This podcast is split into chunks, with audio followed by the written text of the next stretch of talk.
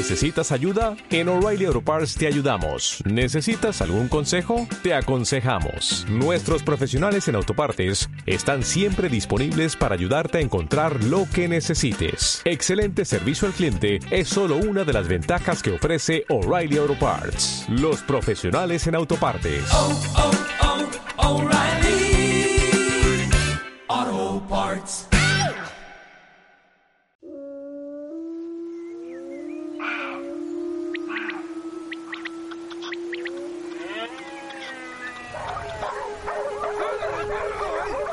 El morral del cazador.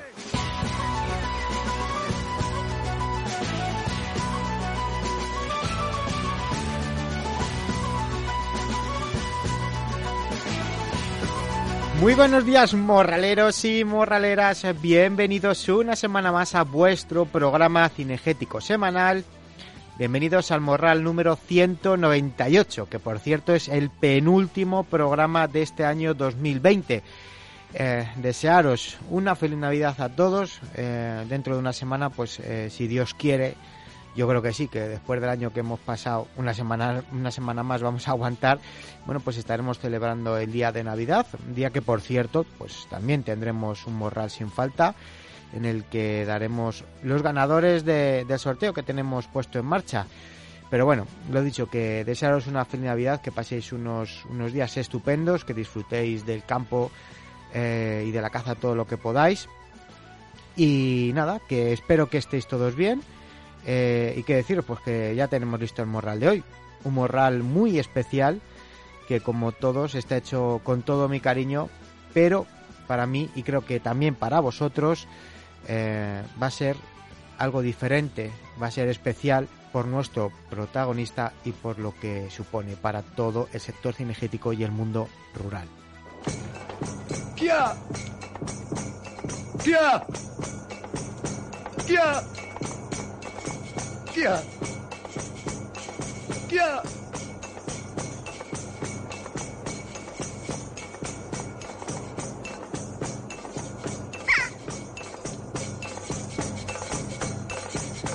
¡Kia! Supongo que muchos habréis identificado esta música. Es la música de la película de, de Los Santos Inocentes. ¿Y por qué os pongo esta música? ¿Por qué os pongo esta sintonía? Bueno, pues porque el protagonista de hoy es ni más ni menos que el gran Miguel Delibes, que este año celebra su centenario de nacimiento y desde el Morral hemos querido sumarnos a, ese rosario de homenajes que está recibiendo, Mm, algunos eh, por parte del sector cinegético, como el que le hicieron el otro día en el canal Cacipesca, eh, y otros no cinegéticos, bueno, pues más vinculados a aspectos literarios, dado su, su condición de, escritor. Pero bueno, eh, desde el Morral hemos querido rendirle un homenaje cinegético por todo lo que hizo y lo que hace, aunque ya no esté con nosotros, eh, como decía, por la caza y por el mundo rural y por sus gentes. Realmente creo que son pocos los homenajes que se le están rindiendo a, a Miguel Delibes, a la figura de Miguel Delibes, dentro del sector cinegético, después de todo lo que supone para nosotros. Y creo que se merece que a lo mejor, bueno, pues algún portal más, eh, algún medio de comunicación más, homenaje a Miguel Delibes como se merece y tenerle como referente también, que nos hace mucha falta. Nadie, eh, nadie como Miguel supo llegar hasta la sociedad más urbanita como lo hizo él, mostrando la actividad cinegética, la verdad del mundo rural, sus necesidades, sus costumbres, tradiciones y, como no, sus problemas. Supo mostrarlo con sus libros, supo transmitirlo con sus libros, pero también con las adaptaciones de sus libros a películas como la de los Santos Inocentes. De ahí, bueno, pues el motivo del que os haya puesto mm, la sintonía, la música de la película ah, cuando hemos introducido el tema de hoy del que vamos a tratar. Y para hablar de Miguel, bueno, pues nos van a acompañar tres personas que le conocían muy bien, dos de sus hijos, conocidos por todo el sector cinegético como son Juan Delibes y Germán Delibes. Y uno de sus nietos, que también se llama Germán, Germán Delibes. Un auténtico lujo de morral el que tenemos hoy por delante, así que vamos a disfrutar de la charla con estos tres eh, fenómenos que nos van a acercar la figura de su padre y abuelo con curiosidades, anécdotas y vivencias juntos. Nos van a acercar ese Miguel más familiar, más cercano, más íntimo, cómo era cazar con él. En definitiva, la figura del, del Miguel que menos conocemos. No me entretengo más, que ya nos están esperando los protagonistas, pero antes tenemos que ir al, resumen de noticias semanales con Cazawar y recordaros que tenemos hasta el día 24 ese super sorteo de Navidad con la colaboración de Armería La Gacela, eh, del portal de afición de campo, de los amigos de Soloñac y de Embutidos Clavijo, que colaboran en el sorteo que, que, ya tenéis desde hace una semana en redes sociales, un sorteo con varios premios, como por ejemplo la camiseta del Morral, una gorra del Morral, el kit de cuchillos de Soloñac, eh, dos gorras de, alta visibilidad de Bioamo y el, el lote de embutidos eh, Clavijo o la mochila eh, de la marca Marcor para, para tus salidas al campo. Vamos, un pedazo de sorteo. Lo dije la semana pasada, para los que no tuvierais redes sociales, Mm, podéis participar a través del correo del programa que es elmorraldelcazador.gmail.com eh, donde nos podéis mandar un correo diciendo que queréis participar en el sorteo, vuestro nombre, como dije la semana pasada, comentarnos qué es lo que más os gusta del programa y qué es lo que menos os gusta. Eh, y ya estaríais participando. Así que nada más. Bueno, sí, eh, que si parpadeáis os lo perdéis, porque esto es caza en estado puro y hoy más que nunca a las noticias.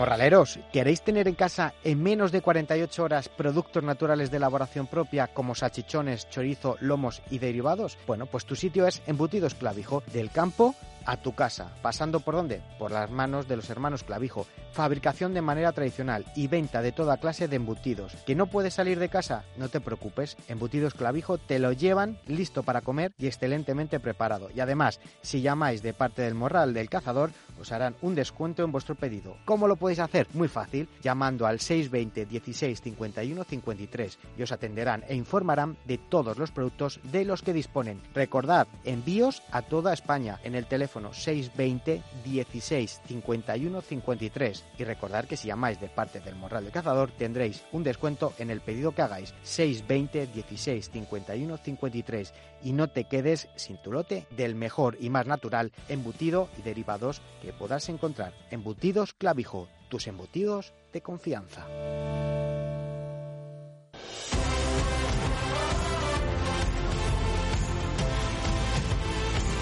Y vamos ya con las noticias más importantes de la semana y lo hacemos, como siempre, de la mano del portal Cazawar, el mejor portal donde vais a estar informados de la actualidad cinegética y donde vais a encontrar esos reportajes de análisis de artículos y productos de caza con los mejores vídeos eh, de reportajes de jornadas de caza. Estos días mmm, se puede seguir disfrutando de varios vídeos, entre los que destacamos ese vídeo buscando grandes jabalíes en Rumanía acompañando a Michel Coya y que inmortalizó mi compañero Daniel Puerta, o por ejemplo, un vídeo de un rececho de corzos en alta montaña acompañando a Juan Carlos Calvo y Antonio Adán, en el que ponen a prueba el nuevo Sauer S101 Highland XTC. Todos estos reportajes y muchos más los podéis encontrar y disfrutar en www.cazaworld.com, donde podemos leer que en Palazuelos de Eresma, en Segovia, denuncian a un hombre que estaban eh, cazando eh, liebres en una zona vedada. Los agentes le sorprendieron con una liebre muerta y el arma cargada, mientras deambulaba con dos perros sueltos por una finca privada no catalogada como coto de caza. Las competiciones oficiales de caza se retomarán a partir del 15 de enero de 2021. Las pruebas estarán sujetas en cada comunidad a lo dictado por sus respectivas autoridades sanitarias. Asimismo, se aplicarán protocolos anti-COVID-19 para minimizar el riesgo de contagios. Y muchísima atención con la noticia que nos despertábamos ayer jueves, porque desde aquí en el Morral lo venimos diciendo desde hace tiempo. Empezaron con el tema del silvestrismo, luego pasaron al tema de la tórtola, han empezado a tocar la codorniz Y ahora, y ahora van a por la perdiz. Lo venimos diciendo, que el único propósito de esta gente es el de acabar con la caza.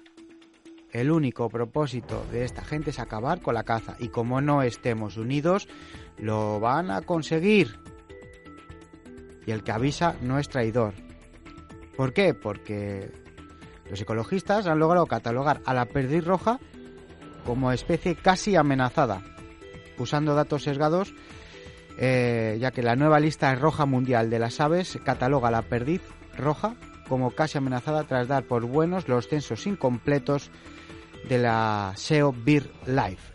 No es la primera vez que esta organización ecologista trata de conseguir la prohibición de la caza, como decíamos, eh, de una de nuestras especies cinegéticas. Ya lo hizo con la tórtola europea y su conocida moratoria, también con la codorniz, argumentando un exagerado declive poblacional.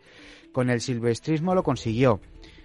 Y ahora, en la actualización de la lista roja mundial de las aves en la que participa BirdLife Internacional, ¿quién son esta gente? Lo que era el aseo y lo que se ha convertido. ¿Quién son esta gente para, para participar en, la actualización de la lista roja de aves eh, que estén en, en, peligro? Bueno, pues eh, en esta lista que participa BirdLife, eh, basándose en una propuesta que han hecho ellos, han logrado que la perdiz roja haya sido etiquetada como casi amenazada, que es la antesala de su clasificación como vulnerable que supondría la prohibición de su caza. Así, tal cual. Podría significar la suspensión inmediata en un futuro de su caza, algo que ya advirtieron los investigadores Jesús Nadal y Sebastián Hidalgo de Trucios, que llevaría lógicamente asociado a importantes repercusiones económicas, sociales y ecológicas en el medio rural.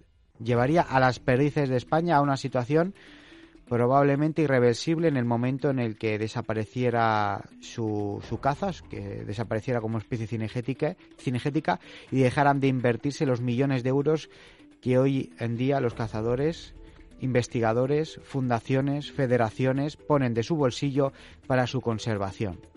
La Fundación Artemisan y la Real Federación Española de Caza también rechazaron que la perdiz roja se catalogase globalmente como especie vulnerable el pasado mes de abril ya que la información en la que se basaba BirdLife Internacional es incompleta. Consiguieron paralizar eso, pero lo que no se ha conseguido es eh, que la cataloguen como casi amenazada, que es la antesala de declararla vulnerable y prohibir su caza. Em, los datos que, de los que se basa BirdLife es incompleto ya que proceden de su programa de seguimiento que se llama SACRE, que analiza las tendencias poblacionales pero no se realizan cálculos de tamaño poblacional y basan sus conclusiones en estudios con cobertura de un territorio muy reducido. Por eso Artemisan y la Real Federación Española de Caza consideran que para abordar la problemática de la perdiz roja, en primer lugar es necesario completar la información sobre presencia, abundancia y tamaño poblacional de la especie en toda España, no solamente en tres puntos determinados. Porque claro, si tú haces el censo eh, el País Vasco, por ejemplo, o en Cantabria, pues eh, lógicamente eh, la densidad de población de perdiz es mínima. Pero en cambio, si coges La Mancha, Andalucía, Castilla-León, Comunidad Valenciana, Aragón, Murcia, todo, La Rioja, todo el, meollo de la península, pues al final, lógicamente, esos datos se verían modificados. Y lo dicho, que Artemisan y la Real Federación Española de Caza consideran que para abordar este problema hay que elaborar un censo completo eh, de abundancia, tamaño y población de la especie en toda España y a través de este censo nacional de especies cinegéticas utilizando el observatorio cinegético. Una herramienta que ya está en marcha y que pretende obtener información en tiempo real e in situ pues con la implicación y la colaboración de sociedades, cazadores, gestores cinegéticos, etcétera, y crear sinergias con la administración competente para que tenga los datos y, bueno pues se puedan comparar y estén actualizados. Eh, no voy a repetirlo más, pero creo que está claro. Eh, si no vemos que vienen por nosotros. Es que no nos damos cuenta el acoso y derribo que se sufre diariamente. Es que como esta gente no trabaja, puede invertir su tiempo en molestar, por no decir otra forma, a los demás. Tienen tiempo para estas eh, gilipolleces, para estar eh, intentando prohibir la caza, para estar intentando ver por dónde nos meten mano. Y todo pues porque a ellos no les gusta cazar. Y luego son ellos los que se quejan de, de la dictadura. Bueno, pues eh, aquí hay una, una demostración de que pues hacen lo que dicen y si no es por las buenas, es por las malas. Hasta que lo consiguen, con lo que no están de acuerdo, a eliminarlo, a quitarlo. Eso sí, que las subvenciones no paren, que ellos tienen que vivir de algo. Qué mal camino llevamos, qué mal camino llevamos.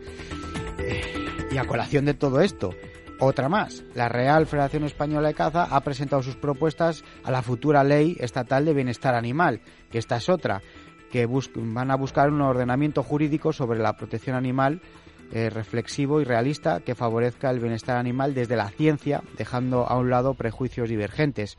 Respecto a los perros de caza, mm, la Real Federación Española de Caza propone que no sean categorizados como animales de producción y de compañía, aunque lo sean y estén cuidados muchísimo mejor, muchísimo mejor en la mayoría de los casos que cualquier perro que no sea de caza, eh, que haya un control oficialmente de las causas de abandono para que sean reales los datos que se proporcionan desde, bueno, pues como el de Affinity y otras eh, eh, consultoras que proporcionan eh, censos de, oficiales de los abandonos de los perros. Y bueno, pues actuar en la prevención del abandono y que haya un control de la cría, pero no la obligación de esterilizar a los perros de caza sobre todo que se unifiquen las normativas eh, autonómicas que afectan directamente a la ordenación de, tenencia de animales, zootécnicos y sanitaria, el bienestar animal de los perros. Porque bueno, pues cada comunidad autónoma ya sabemos que tiene sus, sus, sus normas en cuanto a la tenencia de los animales y lo consideran núcleo zoológico o no. Y bueno, pues además la Real Federación Española de Caza ve necesario abordar la realidad práctica del bienestar animal contando con la difusión, formación y participación pública a través de la Federación y sus federaciones autonómicas elementos básicos en la divulgación de la protección animal a los cazadores.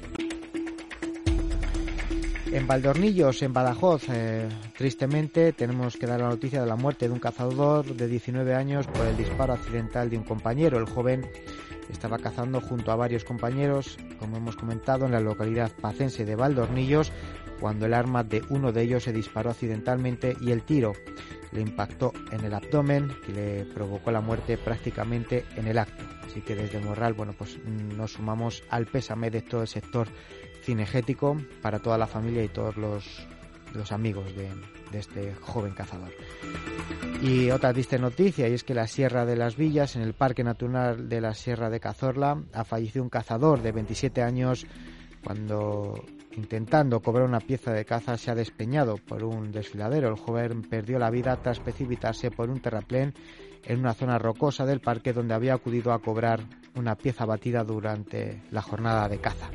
Pues eso, el pésame de parte de, todos los morraleros eh, para toda la familia de este joven cazador también. Ganaderos y pastores indignados. El lobo no come terneros. Nuevo caso de adoctrinamiento animalista en las escuelas. Se trata de un nuevo ejemplo de adoctrinamiento animalista en las aulas, esta vez en Asturias. Eh, donde las imágenes de un libro de primaria afirmando que el lobo no come terneros han saltado a las redes sociales generando pues gran indignación entre los ganaderos. Federación Andaluza de Caza solicitó el pasado jueves por cuarta vez a la Junta de Andalucía flexibilizar las restricciones de movilidad para la caza menor en Andalucía, atendiendo al bajo riesgo de contagio de una actividad que se practica de manera individual y al aire libre. Según ha podido saber el organismo federado andaluz en estos momentos, sus propuestas están siendo analizadas por el Comité de Expertos contra el COVID-19 de la Consejería de Salud, que deberá tomar una decisión definitiva respecto a todas ellas. Cinegética, la feria más internacional, nuestra feria ya tiene fecha definitiva. Tras la evolución de la crisis sanitaria, el Consejo de Administración de Cinegética ha decidido que las fechas más seguras para llevar a cabo la feria con seguridad son los días 17, 18, 19 y 20 de junio de 2021. Cazadores de Navas del Rey han sido criminalizados tras el conflicto entre ayuntamiento y ciclistas. La Real Federación Española de Caza y la Federación Madrileña de Caza han denunciado la criminalización del colectivo cinegético en este conflicto surgido entre el Ayuntamiento de Navas del Rey y el Club Circuito Scott 7 Estrellas por la realización de una prueba ciclista, una polémica que desconocían por completo los cazadores de la localidad aumenta un 300% la caza de jabalíes y corzos en León. Es uno de los datos relativos al significativo aumento de las capturas de especies cinegéticas a lo largo de la última década en Castilla y León, donde las superpoblaciones causan verdaderos estragos.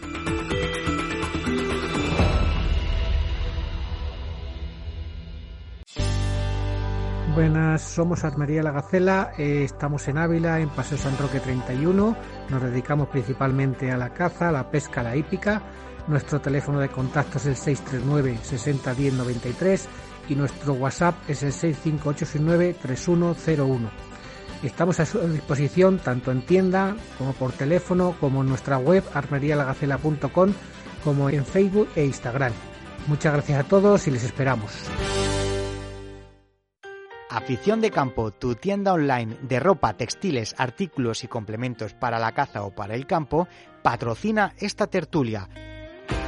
Con todo tipo de textiles y complementos a vuestra disposición en www.aficiondecampo.com que además podrás personalizar a tu gusto con el nombre de tu empresa o con el logo de tu sociedad de cazadores o grupo de redes sociales en el número de teléfono y WhatsApp 633 908 608 o en www.aficiondecampo.com.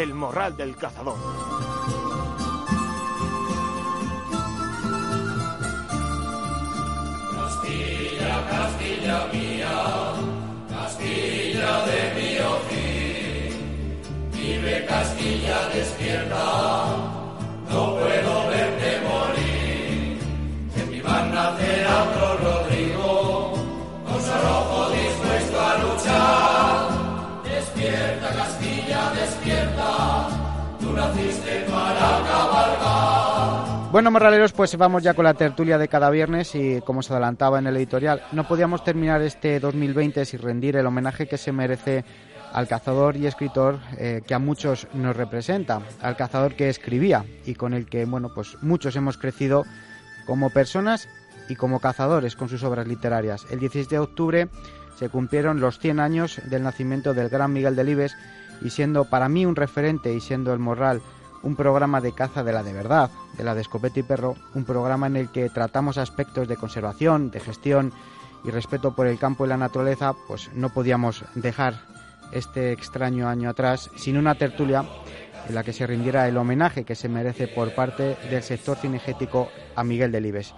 Y por ello, pues me he rodeado de las personas que mejor le han conocido, los que han compartido más momentos con él, tanto en el campo como en la intimidad, y de las personas pues que mejor nos pueden acercar la figura de Miguel. Germán Delibes, arqueólogo, cazador y profesor universitario emérito en Valladolid eh, e hijo de Miguel Delibes. Bienvenido al Morral. Buenos días, Javier. Buenos días, Germán. ¿Qué tal todo? Pues nada, bien, bien. Por aquí andamos eh, capeando el COVID. Bueno, bueno, eso, mientras le vayamos capeando una de derecha y otra de izquierda, eso está bien. También nos acompaña Juan Delibes, eh, biólogo, cazador eh, e hijo de Miguel Delibes. Bienvenido a tu casa de nuevo. Es un placer el volverte a escuchar en el programa, Juan. Hola Javier, buenos días, ¿cómo estás? Muy bien, pues igual que tu hermano, eh, eh, capeando un Capeando. poco. A ver, no, no nos queda otra. Yo creo que como el, el, el 90% de, de los españoles, luego hay un 10% pues que se lo salta a la torera, pero vamos, el resto estamos ahí De los españoles y de, y de la humanidad. y de la humanidad, totalmente, sí. Totalmente, totalmente. Mm.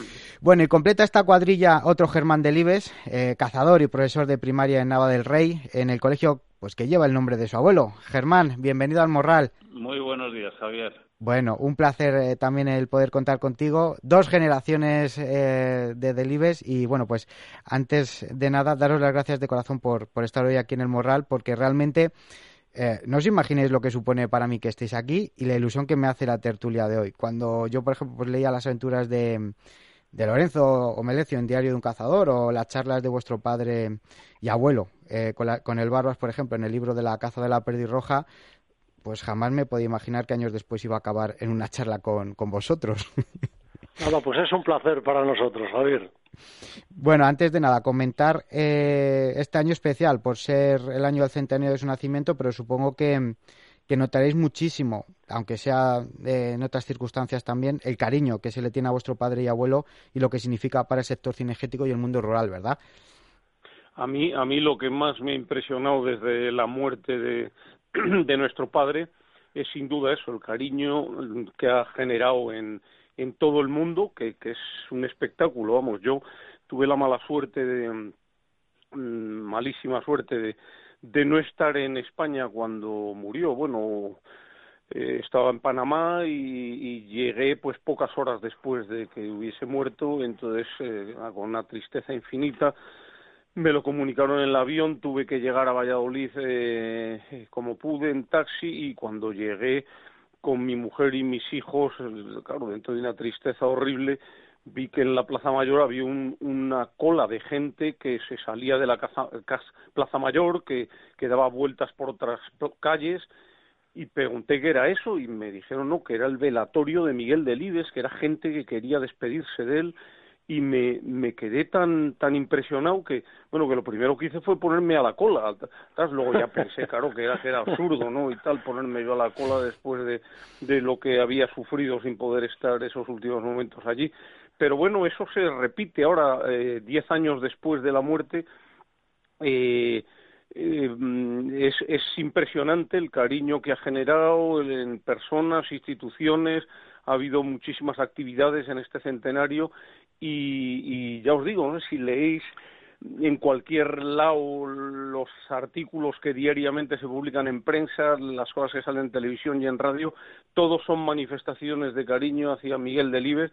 Es mm, curioso como una persona que es- la han tildado de, de huraña, de Uraña, yo esa faceta Uraña que, que posiblemente la podría tener eh, en determinadas circunstancias, pero que no era su personalidad, sin No. ningún género de dudas. No, no, no, para la gente cercana y demás. Él. Era una persona con mucho sentido del humor y muy cariñoso y divertido y se estaba riendo cada dos por tres y demás. Pues para una persona que le han tildado de huraño, el, el hecho de que le quieran tanto vamos, significa que, que, que, que algo, algo ha transmitido, sin duda ninguna. Sí. Germán. No lo era tanto, evidentemente, claro. Fuera Sí, del sí. ambiente familiar sí que lo era un poco, no le gustaba eh, todos los actos esos multitudinarios y demás, pero en el ambiente familiar sí que era muy gracioso y tenía, eh, vamos, era muy cercano, muy cercano. Claro. Pero, a mí me parece, hace relativamente poco, en un artículo eh, publicado en El País, eh, titulaban Todos quieren a Delibes. Bueno, algo tenía que tener Delibes, efectivamente, para que haya tenido una aceptación tan, tan generalizada, ¿no? Hmm. Claro, yo creo que también en lo que estáis hablando vosotros, pues en el, en el círculo más, más cercano, en el círculo más familiar, pues lógicamente es como todos, todos tenemos nuestro carácter y bueno, pues no todo el mundo a lo mejor tiene esa capacidad de cuando está de cara al público, de mostrar todos sus sentimientos. Oye, pues a lo mejor es un también un método de defensa ante una persona que se exponía también mucho, como era vuestro vuestro padre y abuelo. Claro, él decía, llegó a escribir incluso, que no le gustaban los actos solemnes. Dice, incluso desde niño, la mera posibilidad de disfrazarme de monaguillo me horrorizaba. Dice, y la primera vez que me vestí de monaguillo se me cayó el incensario con las brasas encima de una alfombra, la quemé por completo, dice, y me llevé una reprimenda importante del cura. Así es que esa era un poco la manera de ser de Delibes ante, ante los actos multitudinarios, como dice. Juan, ibas a No, decir que algo. no conocía yo esa historia de, de Monaguillo, pero vamos, era digno de excomunión lo que le pasó. vamos. No, no, pues lo escribe, en algún sitio está escrito por él.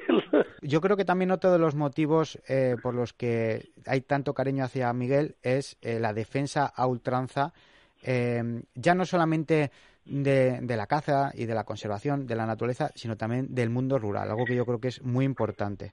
Sí, sin duda, vamos, el mundo rural fue mm, el campo que, que pisó Miguel Delibes y siempre le atrajo poderosamente, vamos, íbamos de pesca, de caza, salíamos al campo y gran parte del aliciente para él era descubrir nuevos personajes.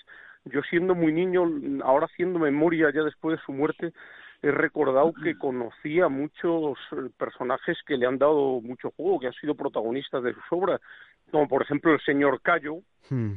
Y el disputado voto del señor Cayo, el señor Cayo, que ha habido de todo, ¿no? Porque hasta en un periódico local se atribuía eh, la figura del señor Cayo a una persona con nombres y apellidos que se llamaba de otra manera. Yo me acuerdo, yo era muy niño cuando eh, fuimos a Cortiguera, un pueblo abandonado, que vivían dos matrimonios que no se hablaban entre ellos, que a mi padre, bueno, el pueblo era una maravilla y lo sigue siendo, no tanto porque han expoliado mucho, y, pero sigue siendo muy atractivo. Mm, a mi padre le llamó poderosísimamente la atención a, a- a aquellos personajes y sobre todo hizo amistad con uno de ellos que se llamaba Cayo, Cayo Fernández, como eh, él no le cambió el nombre cuando luego escribió su novela y demás. Y volvimos, me acuerdo que muy a menudo a hablar con, con el señor Cayo. Recuerdo los personajes que, que descubría cuando íbamos de pesca, que también le, le atraían. Eh, en su mundo de pescador, como era eh, muy autodidacta y solitario, solo iba conmigo prácticamente, con Germán también le acompañaba de vez en cuando, eh, a León y demás. Eh, me acuerdo que conocía muchísimo a los guardas, era íntimo amigo de muchos guardas, de muchísimos guardas, Sí. y le, le encantaba siempre comer con ellos, hablar con ellos, eh, le querían mucho, mucho, mucho. Claro, eso es lo que iba a comentar yo, Juan, que eh, cuando éramos pequeños a nosotros nos llamaba mucho la atención que nuestro padre dedicaba mucho tiempo a hablar con la gente del campo. Y yo a veces me desesperaba, porque claro, yo no veía más allá de, Claro. una vez que salía de Valladolid, de coger la escopeta y no parar a lo largo de sol a sol, ¿no? Y nuestro padre, en cambio, hablaba mucho con la gente, de manera que yo creo que cuando se habla de la caza y de la pesca de Miguel Delibes, yo creo que para él no fue solo el placer de la práctica cinegética o de la propia pesca, sino que le dio muchas satisfacciones, le permitió entrar en contacto con las gentes de Castilla, con los paisajes de Castilla y con el habla de Castilla. De manera que, que bueno, eh, la actividad cinegética en ese sentido yo creo que fue muy enriquecedora. Y luego yo creo que también es muy importante tener en cuenta que la mirada de Delibes sobre Castilla y sobre en general el mundo rural no fue meramente eh, contemplativa, sino que fue también muy reivindicativa. A Delibes le importaba mucho cómo vivían, cuál era la calidad de vida de sus de sus eh, vecinos del campo. Sí, siempre preocupado y pues de los más pobres. sí. Hay muchos libros que son de auténtico compromiso. Cuando uno lee Castilla habla, uno se da cuenta efectivamente de las penurias del campo, de las dificultades de la gente y algunas de las novelas, como es bien sabido, por ejemplo Las ratas, pues son también reivindicativas en ese sentido. Él lo decía, cuesta de lo que no me ¿no? dejaron denunciar en el periódico porque la censura en la prensa era implacable, lo pude al fin y al cabo decir en las novelas. De manera que eso, junto al disfrute del campo por parte de Delibes, había también ese compromiso de intentar defender los derechos de la gente del medio rural. Oye, una pregunta, ¿cómo se está yendo la temporada esta tan atípica por el COVID y los confinamientos? ¿Habéis salido a cazar de normal o, o os ha afectado de lleno? Pues mi padre y yo en Valladolid, que no tenemos límite provincial ni únicamente de la comunidad, pues estamos pudiendo salir a cazar. Eh, teníamos esa incertidumbre al principio de ese pesar, de, de- de podernos quedar sin caza y se, de momento hemos cumplido cada, cada domingo. Creo que Juan ha tenido más dificultades. Me, parece que Juan ha tenido más problemas. Sí, yo no sé si lo dice Javier por eh, porque escribí un artículo hace una semana justo en el ABC en el que estudié mucho, mucho qué era eh, cómo estaban actuando los países en el mundo eh, hacia los cazadores en periodo COVID y también en España. Y bueno, pude comprobar con cierta satisfacción que en general, a nivel general, la caza se ve como una actividad necesaria, hmm. imprescindible, y casi todos los países del mundo, en prácticamente ningún país del mundo se ha cerrado totalmente la caza. Hay limitaciones en casi todos, pero en prácticamente todos se dan facilidades para cazar, sobre todo, sobre todo eh, por gestión de poblaciones. Esa es la excusa que, que se pone en España tres cuartos de lo mismo. Hmm. Y mm, las autonomías del PP anunciaron en el periódico En el Mundo hmm. que iban a abrir a los cazadores para cosa que no ha sido verdad, porque ni Andalucía ni, ni, Madrid. Y es particularmente doloroso lo de Madrid, porque ¿qué ocurre en Madrid? Hmm. Que como es una autonomía geográficamente muy pequeña, sin extensión apenas, y vivimos muchísima gente dentro, pues el 90% de los cazadores cazamos fuera de la autonomía. Y ya han descubierto, bueno, pues pues entre otras cosas que me consta, me consta, tengo mis, mis eh, soplones por ahí, mm, que los responsables autonómicos han descubierto que confinando se queda todo el gasto en Madrid, que es verdad, es impresionante. Eh, yo me he dado cuenta con estos confinamientos de que un, cualquier fin de semana del año medio Madrid se marcha, porque cuando les obligas a quedarse es increíble cómo está esto. Bueno, ayer había unas imágenes, en la televisión que era impresionante. Madrid estaba cuajado de gente en la calle. Eh, ¿Te refieres, Germán, a Madrid capital? A, Madrid capital. Madrid me llamó la atención. Y claro, mira, tiene, probablemente tiene su parte buena de gasto, como dices, pero... luego, por otro lado, no cabe la menor duda de que esas aglomeraciones también pueden ser peligrosas eh, de cara al mm. posible contagio, ¿no? Sí, sí, sí, sí, sí. Yo, yo fija, fijaos, yo tengo hasta miedo, yo los sábados y domingos salgo muchas veces en bici, me gusta andar en bici, y en diario no me atrevo a salir desde mi casa porque tengo que hacer a lo mejor tres o cuatro kilómetros de calles hasta que salga a un sitio ya más seguro. Y en sábado y domingo sí que me atrevo porque hay muchísimo menos tráfico. Hasta ahora, amigo, ahora en época de, de confinamiento no me atrevo porque hay tal tráfico el sábado y el domingo, tal cantidad de bicis en los carriles, ahí hay miles y miles de gente montando en bici y, bueno, me consta que, que la Comunidad de Madrid, uno de los argumentos que he hecho así, pues ahora mm, se va a quedar todo el gasto en Madrid, porque claro, efectivamente somos somos clientes de numerosísimos establecimientos hoteleros y demás, y efectivamente todo el mundo se queda en Madrid, pero claro, eh, los paganos, entre otros, somos los cazadores que hemos invertido miles y miles de euros en, cotos, mm. que, que, hemos arrendado, que estamos manteniendo fuera de nuestras provincias y que no podemos salir de la provincia. Y por otra parte, Juan, de manera un tanto contradictoria, porque, hombre, no lo sé, es posible que en algunos casos, en determinadas cazas, se puedan producir aglomeraciones, en el caso de grandes monterías, de decenas y decenas de puestos, pero en la caza más simple, en la caza al mm. mano, bueno, mayor aislamiento y menor eh, peligro de contagio no puede haber. No puede haberlo, claro que no. No, no, no. No, además las, las grandes monterías, digamos, las grandes monterías comerciales han suspendido. La mayoría, sí. Sí, y las pequeñas hay protocolos bastante interesantes mm y buenos, no muchas no puede haber comidas en Extremadura, por ejemplo, y muchas otras las tiene que dar un centro, si las hay, tiene que darlas un centro profesional mm, especializado en, en, mantener a la gente alejada y demás.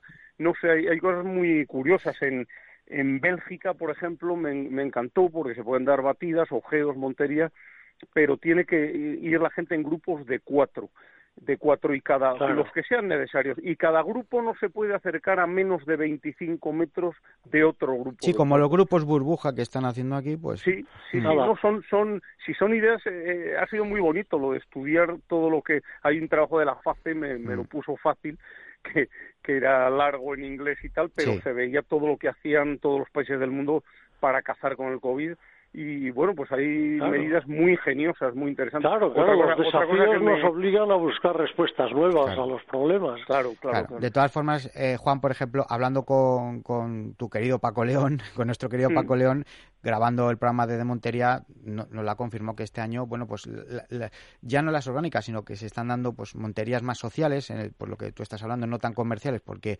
eh, viene mucha gente de fuera y se han tenido que suspender, pero que muchas medidas de seguridad y que la gente súper respetuosa, ¿eh? Que es verdad que hay, que estar encima de la gente porque, bueno, pues eh, al final pues uno se relaja al final, bueno, pues la junta de carnes, pero que eh, a medida, en, en rasgos generales, que la gente sí que se está sabiendo comportar. Nada, de estas cosas, Germán, el otro Germán y yo no te podemos decir nada, porque igual que Miguel Delibe solo somos de caza pequeña. No, escucha, pero igual que yo, ¿eh? Caza pequeña, aunque a mí me gusta mucho el rececho, que es lo que más me gusta junto a la caza menor, pero y luego con la paralela, eso no la cambio por nada. Claro, claro, con la paralela. Yo, soy más de superpuesta.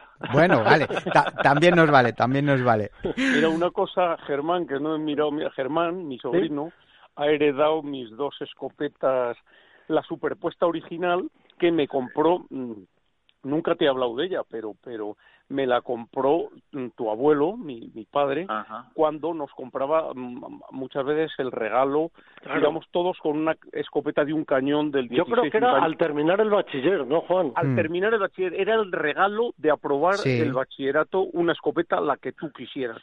Entonces toda mi familia tiraban con paralelas del 12.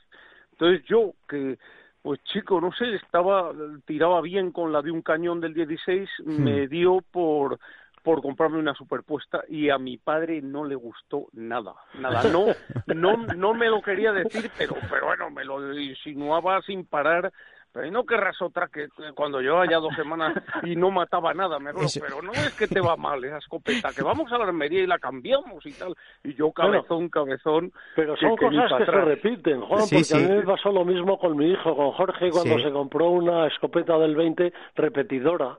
Hmm. Yo con una repetidora, yo creo que solamente he tirado una vez y la verdad es que no guardo muy buen recuerdo. no me hice a ella la, absoluta. La repetidora, sí, sabes, a lo mejor se la compró Jorge mm, porque yo tuve una del 20, cacé muchísimo con ella. La repetidora es muy muy dañina en el sentido es una gran escopeta, mm. son buenísimas, están perfeccionadísimas. Pero el tercer tiro son pues... ligerísimas mm. y, y va siempre cargado. O sea, vosotros que tiráis con armas de dos cañones, sabéis que, bueno, es raro el día que no te sale algún bicho cuando tienes la escopeta abierta, vamos. Y con la repetidora no te pasa nunca. Como se carga por abajo, además rápido, eh, la tienes cargada siempre. Entonces ya no es por los tres tiros, que eso yo personalmente nunca los usé más que una paralela, vamos, pero es, es que está siempre cargada, es muy ligera, es muy, vamos, muy matadora, sin duda ninguna, pero yo que tiré con unos años, dos o tres años con una repetidora del 20, la dejé porque las repetidoras al expulsar, pues siempre hay algún cartucho que no encuentras y me ponía enfermo, lo de, aunque solo sea uno al día, hmm. me ponía enfermo el no poder, el dejar mi huella y dejarlo, y por eso me cambié a una a una superpuesta del 20, que es, que es con lo que tiro ahora prácticamente. Pues lo que estabas tú comentando, Juan, de la, de la superpuesta, que, que, que no querías que, que mm. tirara, porque eso, lo que decía Germán igual, a mí me ha pasado lo mismo con mi padre una vez cazando, eh, se, pues se, compró una, una lurona, una superpuesta, y, y, claro, acostumbrados a tirar con la paralela de siempre, yo veía que fallaba las perdices y le dije, papá, digo, no puedes tirar con eso, tienes que cambiar de escopeta. o sea, que como... Yo ahora las fallo con paralela, con superpuesta, con repetidora, con todo. Son los años. Bueno, no, eso es que cada, vez somos más ecologistas. Oye, pues. pero Delibes en todo caso, en algún caso, llegó a escribir, yo no me acuerdo ya muy bien dónde, pero decía que la auténtica caza en realidad tenía que hacerse con escopeta de un solo tiro. Monotiro, y yo creo que tenía, yo creo que tenía bastante razón. Es decir, que puestos a pensar en que pueda haber cada vez menos caza, o pueda haber no, eh, no, mucha caza, pues una manera de, de seguir divirtiéndote es dando alguna oportunidad más a las piezas, ¿no? Sí, y realmente con una escopeta de un tiro eso se solucionaría. Sí, no, no, no, y además yo tendríamos más presión a, la hora de, de, de, efectuar el lance, pues decir, oye, tengo una oportunidad. O sea, yo creo que sería una autoexigencia mayor. Mejor. quizá tiraríamos mejor, apuntaríamos más claro. asegurar bueno, el lance. A mí me pasó que yo empecé a cazar mm, con una escopeta del 20, con una paralela del 20 y me he tirado pues hasta los 25 años tirando con ella porque me adapté muy bien y porque, bueno, pues me dijo, tú empiezas con esta escopeta porque vas a aprender mejor. Y luego, bueno, pues cuando ya pasé y me cambié al 12, pues la verdad es que se nota, pero el calibre 20 es un calibre estupendo. Sí, el calibre 20. Mira, yo que tiro, eh, conocí y, y conozco a Carlo Riccini, este hombre que ha promovido el calibre 410 Sí, en Italia primero y luego en todo el mundo. Sí. Y a- hace 410, películas para Juan, que es España. un 12 El milímetros. Es un 12 el- milímetros. El, el que tengo yo, Riccini, Hmm. y, y este hombre, Carlos Riccini, que entiende muchísimo y hace plomeos y pruebas en su casa, me decía, mira, el 20 actual, Germán, para, para que lo sepa, Germán Sí. y yo tiramos con el 20 desde hace muchos, muchos años, dice, es igual, igual o mejor que el 12 antiguo. Que claro, el 12 ahora será mucho mejor todavía, me imagino pero me decía que el 20 actual mm, es igual que el 12 de hace 15, 20 años, vamos, que tiene la misma eficacia, eh, alarga lo mismo, plomea parecido y tal y cual. Y- Nuestro y padre no es- era muy devoto de las armas, tenía su escopeta y tal, pero salvo en sus primeros años que tiraba con una escopeta del 16, utilizó el 12 siempre. Hmm. Y ya te- no, no era no era una persona así encantada de pensar en comprarse una escopeta nueva, tenía su escopeta y una que había pertenecido a su padre. Que por cierto la escopeta de mi padre con la que él cazó siempre que es una del 12 preciosa paralela española ligerísima la heredé yo la sorteamos entre todos los hermanos. Y claro yo tiro con calibres pequeños. Tiro con el 20 que es el grande o con el 410 que tiro mucho con Mm. con ella también y me encanta. Pero a veces pienso que se me está pasando ya el arroz sin usar la de mi padre. Y, y la querría usar algún día. Me parece como como un antiaéreo como eh, los cañones de los destructores sabes esos y, y Hombre, escribí un está- artículo Está, muy bien enseñada, hombre. Hombre, es- esa viene enseñada Sí, ya. pero era un poco bailarina. Eh, pesaba demasiado poco. nerviosa no la, la llevé a una armería para que la ajustara vamos me dijeron si está bien que me dijeron que estaba perfecta impoluta y me dijo el armero lo que es es un poco nerviosa y yo escribí un artículo sobre esto Javier Sí. y me dijo que era nerviosa y yo pensé que será una escopeta nerviosa no, no tenía ni idea. Entonces me acuerdo que era la media veda y salí di una vuelta a una en Valladolid me senté debajo de un pino porque no veía nada y de repente veo cuando estaba sentado que viene zigzagueando hace bastantes años ya una tórtola. Sí. entonces me preparé pero claro había bastante maleza y, y la tiré al momento se tapaba detrás de un pino entonces bueno el, el tiro me pareció ya os digo como los cañones del Navarón cayó cayó medio pino al tiro y la tórtola detrás y, y me pegó un meneo en el hombro me, me dio un culatazo y entendí entonces lo que era una escopeta nerviosa, Nerviosa. vamos, y al ser ligera pegaba unas cosas espantosas Esa- esa- esas anécdotas, pues eso, eh, eh, esa lo que lo que dice Germanijo, que vienen enseñadas. y lo que pasa es que bueno, pues eh, todo va evolucionando. eh, Sí, que es- pero con- eh, en el caso de nuestro padre yo jamás hubiera dicho que la escopeta era nerviosa, tal vez porque él no lo era demasiado, pero No. tenía siempre la sensación de que era de que igual de sosegado que mi padre era su escopeta, disparaba poco, habitualmente no se prodigaba disparando a piezas largas, era bastante efectivo, partía muchas veces con el campo. Yo hubiera pensado siempre una escopeta bien enseñada Claro. y sin demasiadas sin demasiadas dificultades de uso. Te pasa igual que con los perros. Perdona, Germán, que ahora iba a, con- a comentar una Sí. cosa, pero quería comentar que también es como el, el, el perro, el perro de caza, o sea, es una prolongación del cazador. O sea, si el caz- yo lo tengo comprobado, si el cazador es un cazador nervioso, ansioso, eh, que no puede parar, el perro cuando caza, caza igual.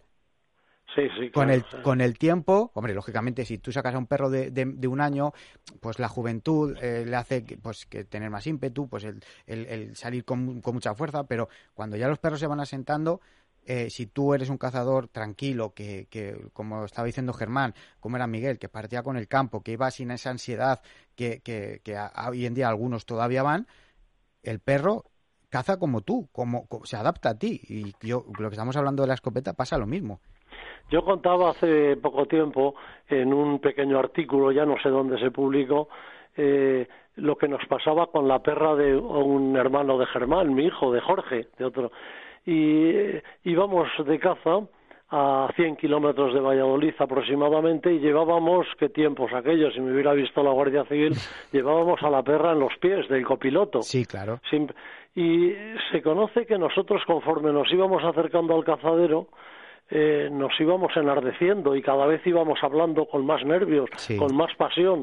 Y nos llamaba la atención que la perra naturalmente no veía que estábamos llegando al cazadero, pero iba poco a poco jadeando y cada vez mostraba más ansiedad y no había manera de pararla ya hasta que no paraba el, coche y se bajaba y se bajaba a cazar.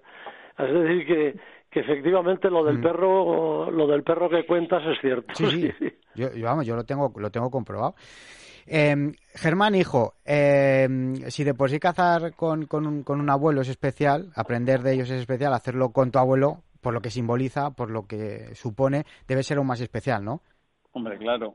Era, la verdad es que, siempre, bueno, yo siempre digo que el abuelo era muy riguroso eh, a la hora de enseñarnos y a la hora, pues eso, con un nieto me imagino que todavía más, sobre todo los temas de, la seguridad con el arma, procurar no ir apuntando aunque estuvieses lejos, pues eso, no encañonar en ningún momento, cosas que, que, se le quedan a uno grabado y que intenta inculcar a, a, su hijo, pues eso, cada vez que vas a pasar un, va a poner el seguro, abrir la escopeta cuando se acerca un cazador, cosas que luego veo poco en, en el resto de cazadores y a veces hmm. sí que es verdad que que echo de menos toda esa mm, rigurosidad con la que el abuelo trataba estos temas.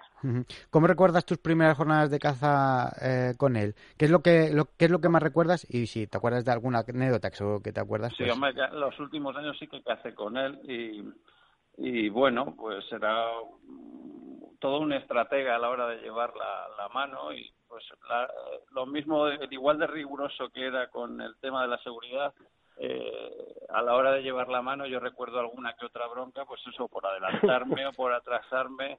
Y, Pero porque a él siempre le gusta ir de punta.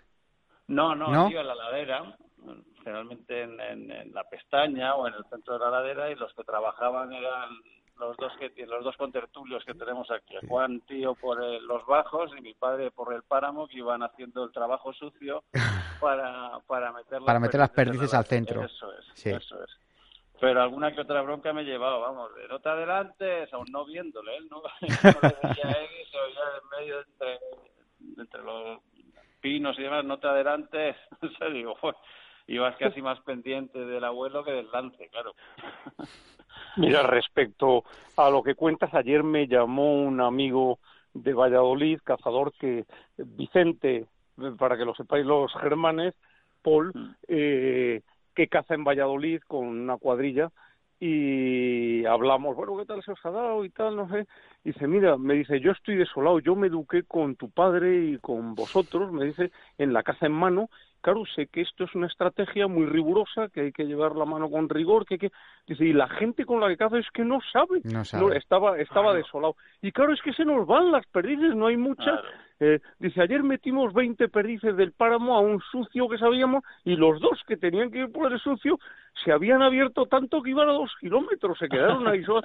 Y, y dice, me recuerda mucho, dice, a mí me enseñó tu padre y tal, esto que era, que, era muy serio, que era una estrategia eh, que a seguir con mucha disciplina y la gente con la que cazo no lo hace así. Y es muy común, ¿eh? A mí también me pasó al, al salir de la cuadrilla familiar, eh, para, para nuestro padre la caza era una estrategia absoluta. Entonces, el, el qué tal llevar la estrategia cada día era algo que, que consignaba en su diario y tal, si lo habíamos hecho bien, si lo habíamos hecho mal, al margen de, de lo que hubiera caído y yo veo mucho, también me desespero cuando cazo con cuadrillas ajenas o desconocidas, que en general hay un desmadre y un descontrol y una falta de coordinación brutal. Yo, yo, yo he cazado mucho, mucho, he cazado mucho sin escopeta al principio, cuando no podía cazar, pero en mano, y siempre la, la, la, base me decía mi padre era mirar a un lado y a otro, no perder a tu compañero nunca de vista y no adelantarte y además es que me lo decía, dice, hoy vas a cazar sin escopeta y cazaba sin escopeta y así era como aprendí yo a cazar.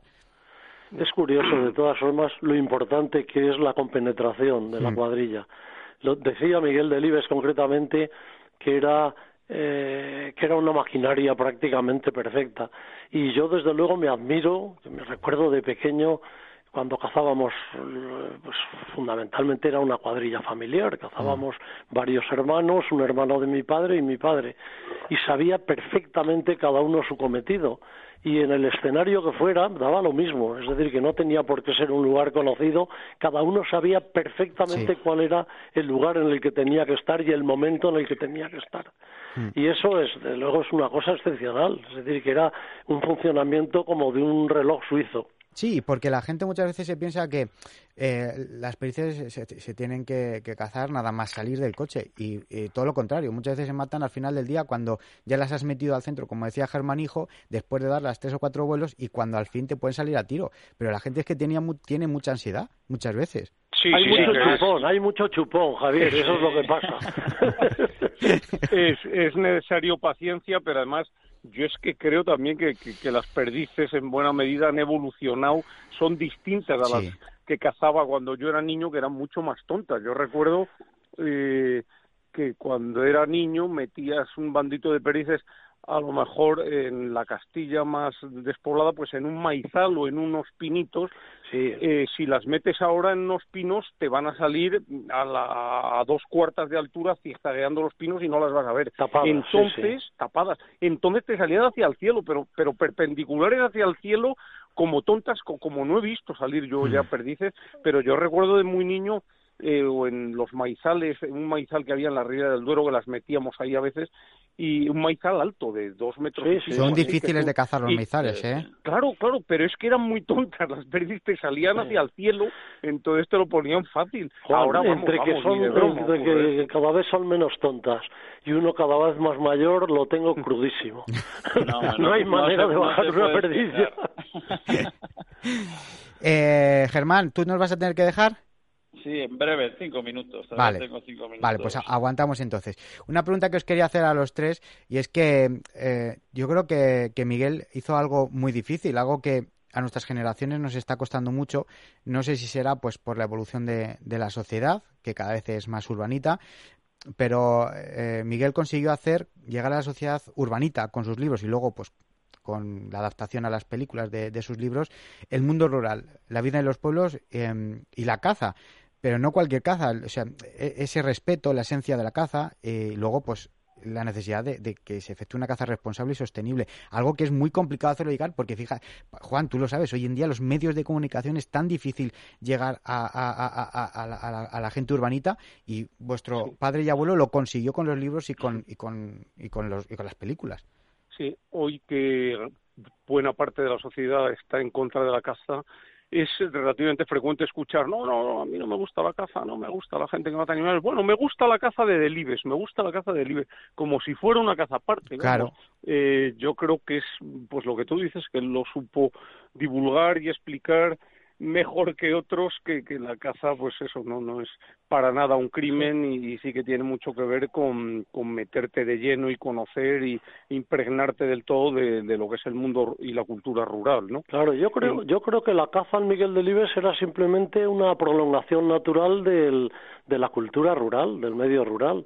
Es decir, que todavía me da la sensación de que en los pueblos el animalismo este tan exacerbado que se da en las ciudades pues realmente no se conoce. Y es que la gente entiende lo queramos o no lo queramos, los hombres vivimos aprovechando los recursos de la naturaleza y la caza ha sido un recurso más durante mucho tiempo y todavía lo sigue siendo en, el, en el medio rural. Sí, pero pocas veces hablaba tu padre de el, tema económico en la caza, ¿eh? No era algo, no lo asociaba tanto a la economía, sino no, no, pero a yo un no recurso. Digo que sea tanto la economía como saber que había eh, el individuo, el cazador castellano, si podía salir a por una liebre en vez de a por una perdiz, salía por la liebre porque se la iba a comer. Eh, a eso, eso es, como recurso. Claro, claro, claro, sí, sí. Sí, sí, que hoy en día muchas veces nos obcecamos en, en a lo mejor en, en, defender la caza como, bueno, pues como elemento económico, pues porque supone que en verdad es, es cierto, o sea, es, supone muchas veces el sustento económico de muchas zonas rurales y ahora, por ejemplo, con el tema de los parques nacionales, la prohibición, pues es, es eh, el, enterrar en vida a muchos pueblos que viven de subastas de caza y que, bueno, pues del turismo cinegético y pero realmente es una, es, una, es una obsesión nuestra el tema de enfocar la, economía con la caza. Sí, sí, sí. Yo fíjate que, mm, que aún estando de acuerdo de que la caza, el estudio famoso de Artemisán de Sí. Deloitte, que es un 0,3% del Producto Interior Bruto, Mm. eh, sin ninguna duda lo es, pero se tiende, hay muchas autonomías que fomentan la caza como eh, actividad comercial, ¿sabes? Y yo en eso no estoy de acuerdo. Eh, mm, creo que, hacerlo más comercial de lo que es ahora es artificiarla cada vez más. La caza comercial, sin duda ninguna, conlleva una artificialización. El cazar en fincas cercadas, el cazar especies eh, criadas en granjas, eh, en fin, y todo eso es bastante menos compatible con la conservación de la biodiversidad que la, la caza natural. Yo Mm. creo que como es ahora, con algunos cotos intensivos, sin duda ninguna, algunas fincas cercadas y cercones, mm, no habría que dar un paso más allá eh, para, para artificializarla y para comercializarla porque corremos el peligro eso de que se convierta en una caza muy artificial. Sabemos que hay países como Italia, como como en buena medida Francia, donde casi casi solo se cazan ya perdices de granja y, y jabalíes en muchos casos criados en, en cercones también y tal. Entonces eh, yo evitaría evitaría eso. Sí, Creo yo, que yo la en caza principio, tal- Juan, fíjate, yo en principio desconfío un poco de los políticos Hmm. que justifican únicamente Solo- la caza so- so- ah, vale. porque es el 0,3% del PIB, efectivamente, o porque hay que eh, cazar conejos y jabalíes por los daños que hacen en las siembras. Me da la sensación de que esa gente alude a esos o apela a esos argumentos porque no cree realmente en la caza, es decir, porque se ve incapaz de defenderla de otra manera. Puede ser, puede ser. Puede ser. Bueno, Javier, os tengo que dejar que entran mis alumnos, así que un placer. Venga, trabaja un poco que los demás estamos jubilados. Habla- ha- háblales de caza un poco, hombre, que no Hombre, viene mal. No hace falta, aquí no hace falta. La mitad, la mitad son cazadores. Ah, eso es bueno, eso es bueno. Venga, un abrazo, hasta Un- luego. un abra- Un Oye, abrazo y, si- y sigue mandándole las pericias a tu tío a Madrid, que si no, no come caza este año. Hombre, claro, alguna tenemos, alguna tenemos congelada. Un abrazo fuerte. un abrazo luego, y muchísimas abrazo. gracias. Nada, hasta luego. Eh, no sé si estáis de acuerdo conmigo, pero eh, vuestro padre fue un visionario, ¿no? Al igual que Félix Rodríguez de la Fuente, ya que por aquella época predijeron eh, y una de sus máximas preocupaciones fue eh, el abandono que iba a sufrir las zonas rurales, los pueblos y la necesidad de cuidar el campo y, y de conservarlo, ¿verdad? Eh, seguramente sí. Yo me acuerdo sobre todo, mira, te voy a poner un ejemplo de pesca. Hmm, Mi padre eh, sí tendía a pensar que perdices y truchas, que eran las dos grandes protagonistas de sus aficiones, que, que, que se iban a pique, vamos, que Sí. se iban a pique, que que decía que las truchas que pescaba parecían colegialas porque eran todas idénticas, quería decir que procedían de granja, en muchas ocasiones no se equivocaba porque a partir de los años 70, 80 hubo la moda en España, aunque no fuera necesario, de repoblar ríos. Recuerdo cuando llegó la trucha arcoíris, no hacía falta para nada, había No. truchas mm, autóctonas todas las que quisieras, pero llegó la técnica de criarlas, es una trucha americana que se cría mucho mejor, mucho más fácil de criar en, en piscifactorías que la otra, pues empezaron a repoblar con. Entonces, eh, lo, lo, lo estropearon todo y mi padre decía que, que, que no había truchas y tal. Y yo me acuerdo que era bastante buen pescador y, y a veces me tenía harto de ya de tanta, tanto sermón prediciendo que, que, que era el desastre de la trucha, la extinción, y a veces disfrutaba malignamente llegando yo solo a casa, a lo mejor cuando tenía 18 años y un dos caballos me iba de pesca y llegaba con una cesta de truchas impresionante, como diciéndome, mira, para que veas tus tus previsiones agoreras de que se van a acabar. Pero bueno, a largo plazo, a medio plazo, ya sus eh, teorías le han dado la razón absolutamente. Vamos, a- Sí, pero bueno, en, en relación con eso, todo, con la presión que, de la presión que podían sufrir las perdices o las truchas, efectivamente a lo mejor fue un visionario, pero también se suele decir que fue un visionario en relación con el vaciamiento del campo. Claro.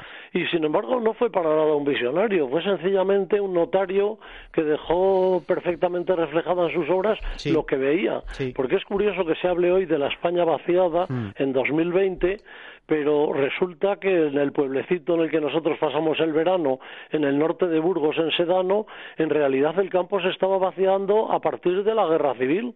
Es decir, que llegó un momento en que aquel campo no daba para más y la gente se empezó a marchar a Bilbao y se empezó a marchar a Barcelona. Y de ahí, efectivamente, pueblos como Cortiguera, en el que vivía el señor Cayo, ese es el resultado. Pero cuando dicen, no, no, Delibes adelantó ya que iba a ocurrir todo esto, no adelantó nada. Sencillamente fue el único prácticamente en aquel momento que tomó conciencia de un problema, pero de un problema que estaba a los ojos, a la vista de cualquiera. Sí, no, él, él ya era consciente de, de, lo que estaba pasando y de, y, de, y de, lo que se venía. Bueno, pues realmente no se equivocaba en nada. De hecho, ¿qué pensáis que opinaría hoy en cuanto a la situación de cómo está la cinegética, por ejemplo? ¿Cómo ha evolucionado? ¿Qué pensaríais? Yo creo eh, se, algo nervioso se pondría, estoy seguro. Bueno, se pondría a lo mejor un poco nervioso, pero ya lo estuvo. Es decir, que el último libro de mi padre de caza eh, en realidad casi más que un el, el último, libro de el último un coto. tratado en el que manifiesta sus preocupaciones por la naturaleza fue el último coto no Mm. y ahí eh, él en algunas ocasiones en algunas páginas de alguna temporada hablaba el ocaso de la perdiz Mm. el fin de la perdiz La roja viendo efectivamente que se habían también. sucedido varios años de mala cría y que parecía que aquello no lo levantaba nada sin embargo habrá que decir que que la perdiz debe ser un pájaro duro bravío y valiente porque evidentemente en muchos sitios se ha recuperado. Yo creo que en aquellos sitios donde no se ha recuperado ha sido fundamentalmente en los que se han soltado perdices de granja, ¿no?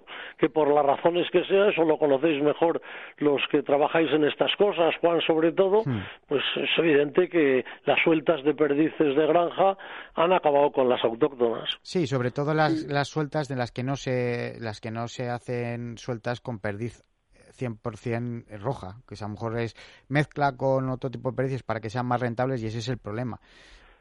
Mira, en, en el coto que Germán conoce bien porque ha sido socio de Alcázar de San Juan, al que hemos pertenecido, yo sigo en él durante muchos años.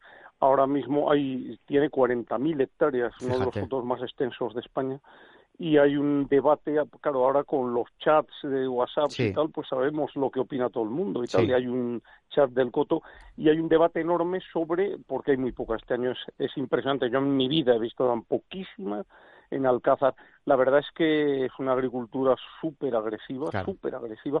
Sabéis miles y miles de hectáreas en las que no hay ni una sola hierba que no sea la que se está cultivando. Está desnudo, desnudo, desnudo el campo.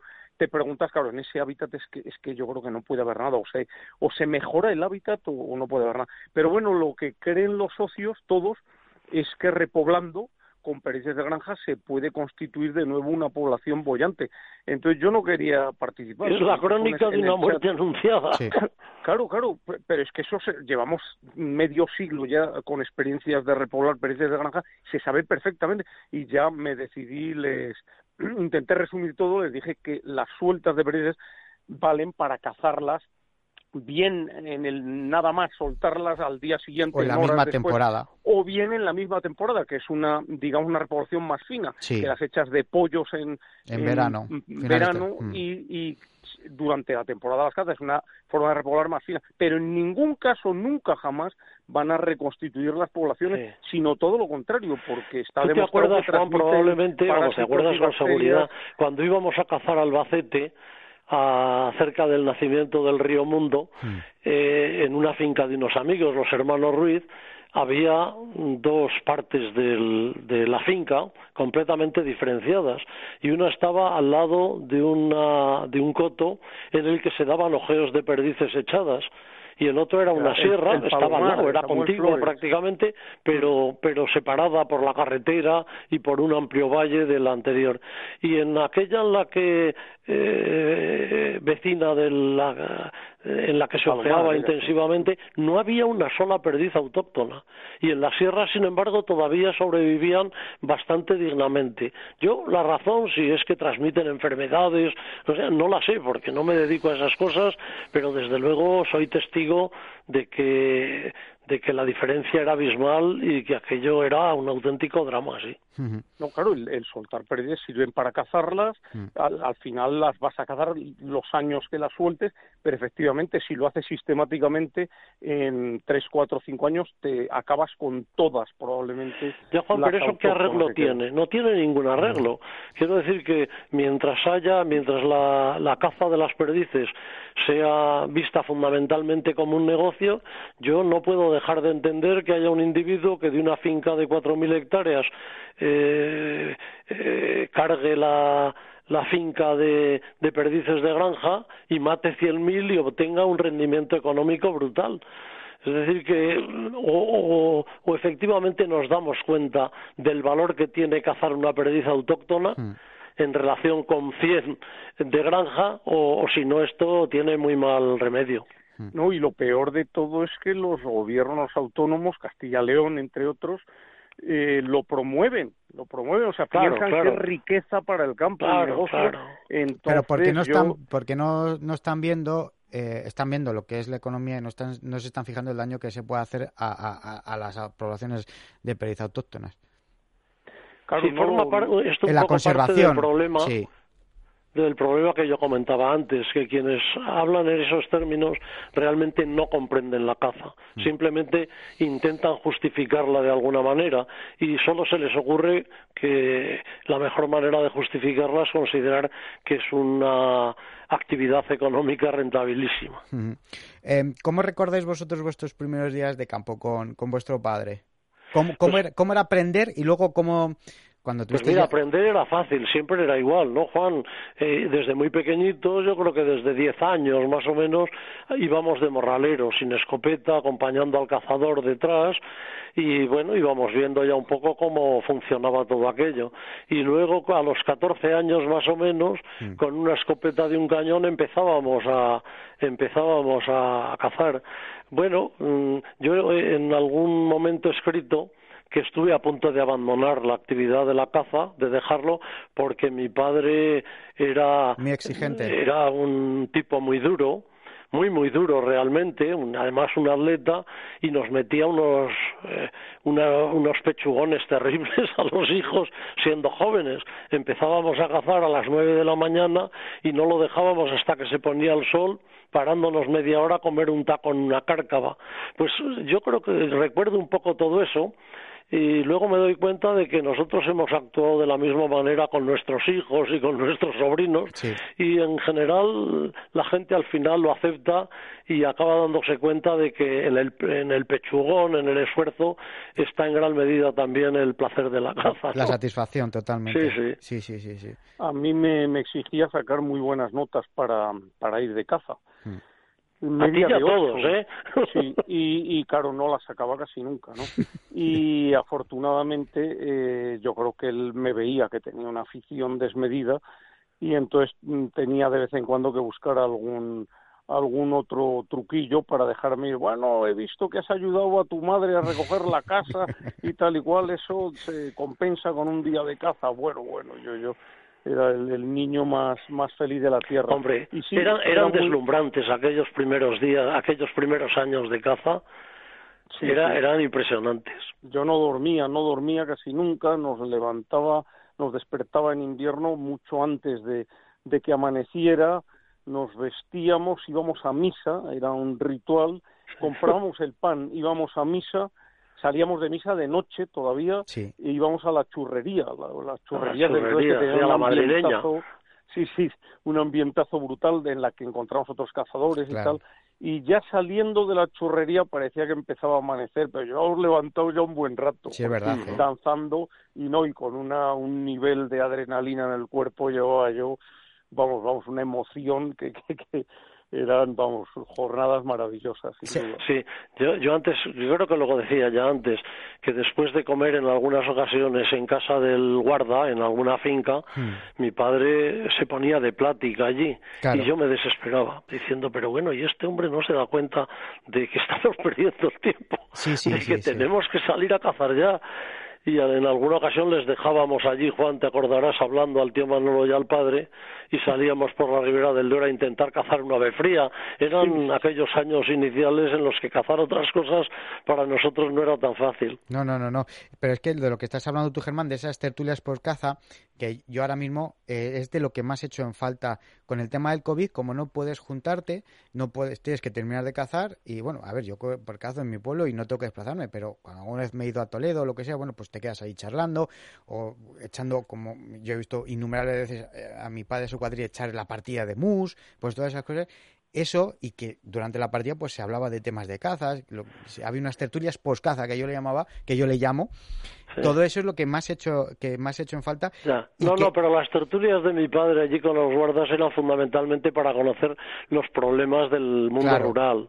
Eh, cómo se pagaba el trigo, eh, cómo había venido el año, si había algún cultivo alternativo, eh, qué tipo de ganadería se podía. Es decir, que en el fondo mm, lo que mostraban era su preocupación un poco por el porvenir de Castilla. Sí, sí, pero además todas, todas, esas conversaciones, esas tertulias que muchas veces ha representado Miguel en sus libros, o sea, es algo que es súper común en, en, en, los libros, de, caza sobre todo, vamos. Sí, sí.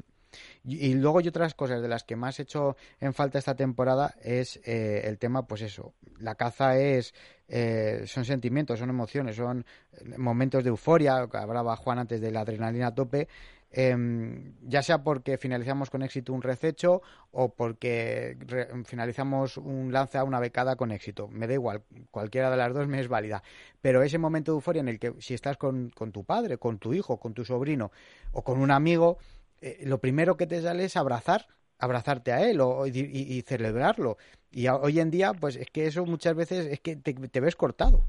Sí, compartir, compartir el, el momento. A mí eso me llama mucho la atención. Ahora que se ha ido Germán, cazamos los dos mano a mano. Claro. Y al final hablamos más de los lances que hemos tenido que, conocemos solo relativamente, cazamos cerca, pero eh, a lo largo del viaje de vuelta que de otra cosa. Es decir, que seguimos hablando, compartiendo, disfrutando los ratos buenos del otro, etcétera, etcétera. Eh, ¿Qué raza de perro es la preferida de Miguel, de vuestro padre? Mira, te cuento, yo que he sido siempre muy cazador de perro, siempre eh, no he tenido pelos en la lengua para decir que, que los perros de la familia de Libes raras veces han resultado buenos. Ojo, eh, eh, en los últimos, en las últimas décadas cada vez mejores, pero nunca tuvimos buenos perros y, y yo tengo claro por qué.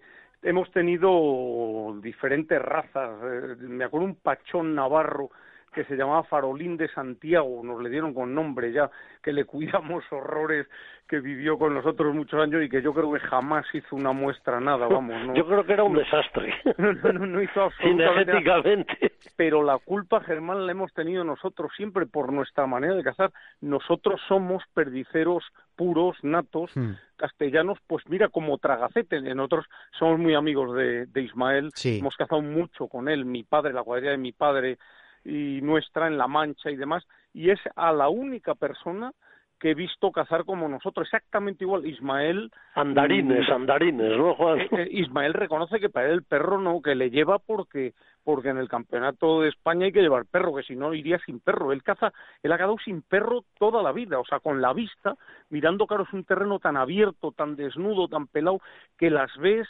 y, las vas viendo volando a peón y vas haciendo la estrategia a base de perder vista.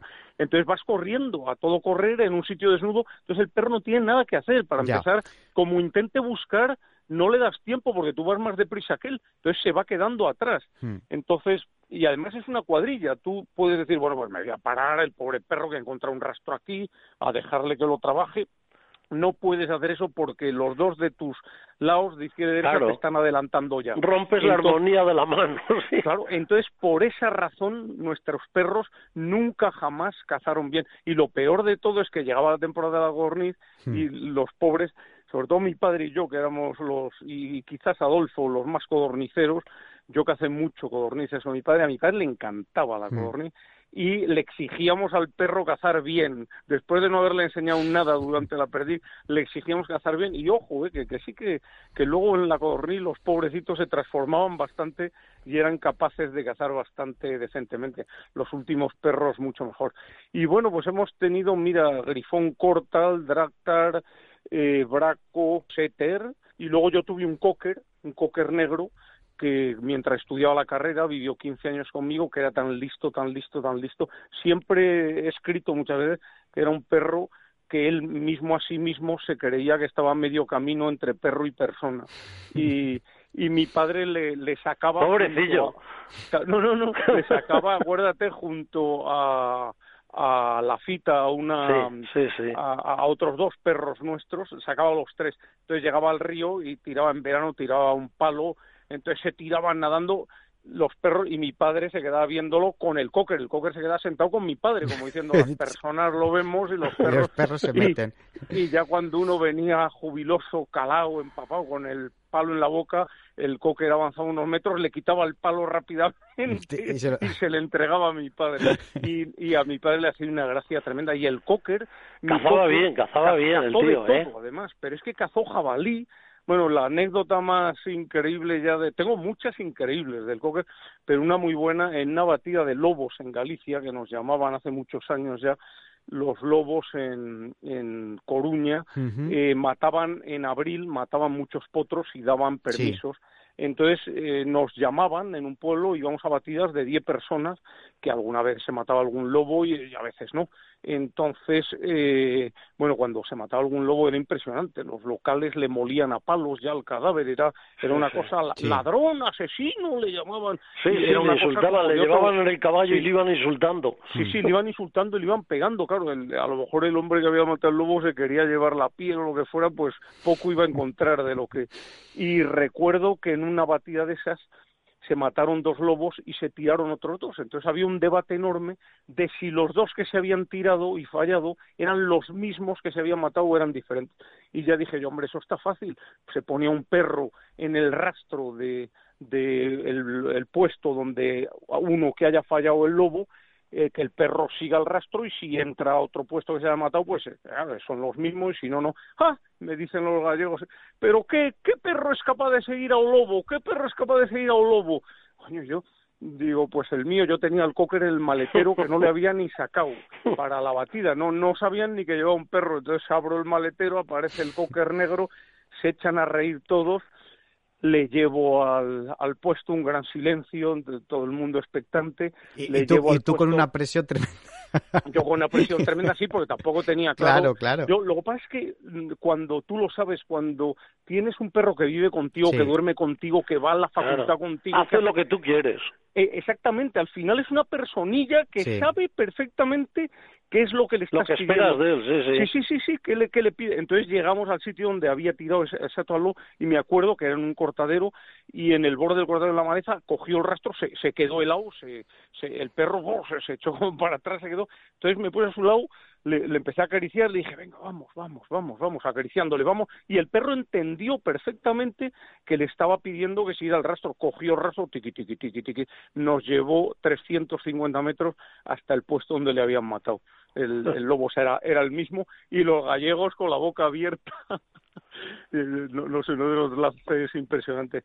Y, y bueno, mi padre era muy feliz con los perros. Eh, con el tiempo cada vez les hemos ido teniendo mejores, pero yo, al, fíjate, al marcharme también a vivir a otra capital, a Madrid, y no poder cazar con mi cuadrilla familiar, tener que cazar yo solo, fue cuando empecé a educar perros y me di cuenta de lo que hacíamos mal en la cuadrilla familiar eh, Hombre, para empezar, todos además nos queríamos apropiar del perro. Es decir, que cazábamos cinco a lo mejor con uno o con dos, todo lo más y los perros ya no sabían ni quién era su amo, también que también es otro problema grave, sí. De todas formas, lo que hablabas tú, Juan, eh, cuando explicabas el tema vuestro, o sea, cómo cazabais vosotros, que realmente era complicado ir con un perro, eso te puede pasar en terrenos de Castilla que sean a lo mejor pues muy abiertos, y que no haya nada de maleza, pero por ejemplo, la gente que, que caza en zonas de sierra, en zonas de laderas y tal, ahí la labor del perro eh, eh, es imprescindible, si no, pocas perdices. No, estoy de acuerdo contigo, Javier, y es más, soy de los que opino que eh, sin perro la caza tiene muchísimo menos aliciente. Vamos, no tiene sentido. Es más, yo, yo con esto del COVID y demás he caído en un bache porque además ha coincidido con que el perro que tenía hace un año me lo atropelló un coche. Entonces he llegado a pensar mm, de verdad en hasta en dejar la caza menor hmm. porque es que mm, me ha pasado muchos días ya nada más atropellarme al perro, decir, bueno, ¿qué hago este sábado que es lluvioso, que en el coto al que voy hay poca caza, que no tengo perro y tal, y nada, nada, me quedaba en casa muchas veces, ¿sabes? De decir, mira, no me compensa, ir sin perro y tal, en esas circunstancias no me compensa. Ahora tengo un cachorrito de, de braco, pero que con las circunstancias actuales tiene cinco meses, pero ya le hubiera sacado. ¿Qué ha pasado? Que es que está en León y yo estoy en Madrid, como llevamos dos meses que no nos podemos mover, pues pues el pobre no ha salido al campo, no, supongo que ni me conocerá cuando llegue, pero bueno, oh. espero verle ahora, prontito. Sí, hombre, ahora por Navidades, en principio... Sí, por Navidades, espero verle, sí. Vamos a ver, ¿eh? que no está claro. No, no, no, no está nada claro. Yo cazo, yo he cazado siempre sin perro y realmente les envidio cuando veo a mis hermanos que van con su perrito eh, acompañados y que actúan de acuerdo un poco con las instrucciones que reciben del perro, porque no es al revés no es el cazador el que les va diciendo, mm. sino el cazador el que va actuando de acuerdo con las insinuaciones del perro, yo reconozco que siento verdadera envidia y me doy cuenta de que esa caza con el perro en solitario es la caza fetén, la caza, la caza caza que decía mi padre. A mí, vamos, yo me siento muy identificado con Juan porque es que yo si, si no tengo al perro por las circunstancias que sea, no salgo. No salgo. Yo para salir a cazar necesito salir con mi perro. Si no, sí, sí, yo lo, lo, entiendo perfecto. Mira, el otro hijo de Germán, bueno, otro de los hijos, tiene tres varones, eh, Jorge, que es muy, muy cazador de menor, tiene desde hace años, siempre ha tenido Epañuel. Bretón tiene ahora una perrita, Epañuel, Pipa, que, joder, que le caza maravilloso. Además, joven, vamos, la va a tener por un montón de años. Le caza maravilloso y es tal la compenetración que tienen los dos tan grande, tan que les ves y son una máquina de cazar los dos, eh, son buenísimos, o sea, se entienden perfectamente, es, es, no sé, da gusto verles, ¿eh? porque es que porque es que pocas veces he visto yo una compenetración más grande entre Sí, cuando ves ese tipo de cosas yo reconozco, en mi caso concreto, que a mí se me quitan a veces las ganas de cazar y pienso, es que no merece la pena. Es decir, que lo mío me da la sensación de que es poco menos que un destajo, andando, andando, andando, a ver si tengo la suerte de cansar una perdiz y de que me salga finalmente a tiro. No sé ni siquiera si se me están quedando a los lados. Y claro, tú ves al señor que va con un perro, de repente que le va haciendo una guía, que levanta el morro, y dices, hay que ponerse en guardia. Es una situación completamente distinta. Sí, sí, sí, totalmente. Por cierto, estáis hablando de, de, los nietos. ¿Hay bisnietos que les haya picado ya algún gusanillo de la caza o, o que, que os acompañen o no? Germán te cuenta, Germán te cuenta. A ver, Germán. Nieto, sí, yo tengo, yo tengo un nieto de 13 años, pero que ya desde hace tres o cuatro eh, le gusta mucho salir a cazar con nosotros. Bien está envenenado. Desde luego hay cazador con seguridad absoluta. Le gusta una barbaridad. Bueno, bueno, eso está El relevo está garantizado. Eso está bien. espero espero que el relevo tarde un poco, porque yo aspiro a seguir saliendo todavía unos cuantos años. No, pero, el relevo generacional no significa que, que, se, te aparte, sino que, puedas compartir esos momentos y que... A mí me, me, ha salido ya la hoja roja como cazador. En cualquier momento tendré que dejarlo. No, hombre, no. Lo lleva, lo lleva diciendo 15 años, lo mismo. Sí, sí. No, no, no, ya son muchos. No, hombre, la, ventaja que tienes ahora es que, bueno, la pesca yo creo que eh, cuando a partir de no sé qué edad ya tienes el, permiso permanente para siempre, ¿no? No hace falta renovarlo. El de caza sí, por el tema de armas y tal, pero el de pesca yo creo que... Eh... Vamos a ver, sí, sí, sí. Yo he visto que a partir de los 65 años la licencia de pesca te la dan gratis. Y no sé si en algunas autonomías no lo sé, también la de caza, no lo sé. Sí, sí, sí, en alguna autonomía la dan también. La licencia de caza sí, el permiso de armas es diferente. Yo tengo 71 años y intenté, miré un poco a ver efectivamente cómo estaban esas cosas y desde luego en mi comunidad no, pero, pero hay alguna, alguna autonomía donde es gratuita la licencia. Es que lo tienen que mirar mucho porque dentro de tres días vamos no, a tener no, cobran ningún impuesto el 90% de los cazadores. Claro, claro. como con lo viejos que somos. Sí, no, es una cosa llamativa, ¿no, Javier? Sí, sí. Cuando antaño te cruzabas con una cuadrilla, era perfectamente normal que además de los cazadores hubiera un par de chavales acompañándoles. Hoy es rarísimo encontrar un muchacho en el campo mm. con, ya no con la escopeta, acompañando simplemente a los escopeteros. es excepcional. Vamos, yo eh, estoy pensando ahora mismo que si no hubiera sido porque iba con Guillermo, con el nieto, creo que este año no, no he visto a ningún chaval cazador, ninguno. Hmm. Es, es que a veces más difícil ver a lo que tú dices, chavales de eso, de 13, 10, de 10 a 13 años, que es cuando realmente eh, uno se pica a la caza, pues eh, que corres detrás de las perdices, esas que se quedan de alas, se van a peón, que te la juegan entre los terrones de, los barbechos y esas cosas. Claro, pero para eso además es que es muy importante vivir las cosas, mamarlas desde niño. Porque yo recuerdo muy bien a mi hermano Miguel, el mayor, y a mí, como estábamos expectantes a las siete de la tarde, eh, serían las siete de la tarde, cuando teníamos siete, ocho años, esperando a nuestro padre, que llegaba con el morral y lo primero que hacíamos, me acuerdo cómo le olía, olía Mm. todo él a, a tomillo, A tomillo, a jara, viaje, sí. de, de- de la salida al campo, Mm. y luego cómo, con qué expectación abríamos el morral a ver lo que había dentro. Es decir, que claro, todo eso te acaba generando eh, un sentido a salir de caza Mm. y y bueno pues ese, eso yo creo que cada vez está más lejos de los niños de hoy Bueno, pues eh, para ir terminando, eh, quería simplemente un comentario. En la página de, de la Fundación Miguel Delibes eh, le encabeza una frase que describe a vuestro padre la perfección y dice así, que mi vida de escritor no sería como es si no se apoyase en un fondo moral inalterable. Ética y estética se han dado de la mano en todos los aspectos de mi vida.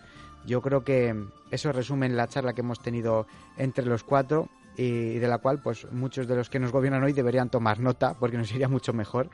Y nada, solamente me queda daros las gracias a los tres, a Germán Hijo, que nos ha tenido que dejar por motivos laborales, y a, y a vosotros dos, a Juan y a Germán. Eh, gracias de corazón por en primer lugar habernos dado a todos los morraleros la oportunidad de conocer mejor a vosotros y a la figura de, de vuestro padre y por habernos acercado a ese Miguel más íntimo y en segundo lugar pues por haber conseguido mantener vivo el legado de, de vuestro padre, haberlo mantenido, haberlo continuado y por favor que sigáis con ello, que, que, que no lo dejéis. Nada, Esto muchísimas no- no gracias caer. Javier por este homenaje que has querido rendir tú también a, a nuestro padre. Uno más en su centenario y yo creo que le hubiera gustado especialmente eh, por aquello de que si eh, algo se sentía, desde luego fue cazador. Claro. Juan. Yo creo que mm, esto hemos hablado, lo último que hemos hablado ha sido del, del nieto de Germán, de, de la Sí, eh, de Guillermo. tercera o cuarta generación de- Sí. después de Miguel Delibes, que tiene una afición a la caza desbordante, es muy buen cazador y yo creo que eso nos debe dar moral, que, que debe servir para decirnos que posiblemente, seguro que hay un porcentaje de chavales que es eh, menor que antes que se inician en la caza, pero que es lógico además, porque hoy hay tantos alicientes para la juventud que es lógico. Pero yo estoy convencido, de verdad además lo digo, que el joven de hoy que se inicia en la caza es un cazador mucho mejor, Sí. mucho más preparado, mucho más mm, sensible, mucho más respetuoso, en fin, que, que, que Y lo que le que gusta, hemos y que le gusta la, la afición de verdad. No, Sí, sí, sí, sí. Y Hombre, que con y- esos cazadores tan, tan, eh, con tanta cabeza, pro- seguramente, eh, estoy convencido, la caza va a seguir perviviendo y con mucho sentido. Sí, y esos cazadores jóvenes, no nos quepa la menor duda, se van a identificar con la naturaleza y la van a entender mucho mejor que los urbanitas que no, la, que no practican esta afición. Para nada. Bueno, pues un abrazo muy grande a los dos y que nada, que feliz Navidad y que tengáis una buena entrada de año, que esperemos que el 2021 nos permita salir al campo más de lo que hemos salido este, este 2020, por lo menos a ti, Juan. Por lo menos algunos, ¿eh? luego. Un abrazo, Javier. un abrazo muy Abrazo grande. Fuerte a ti y a todos los morraleros.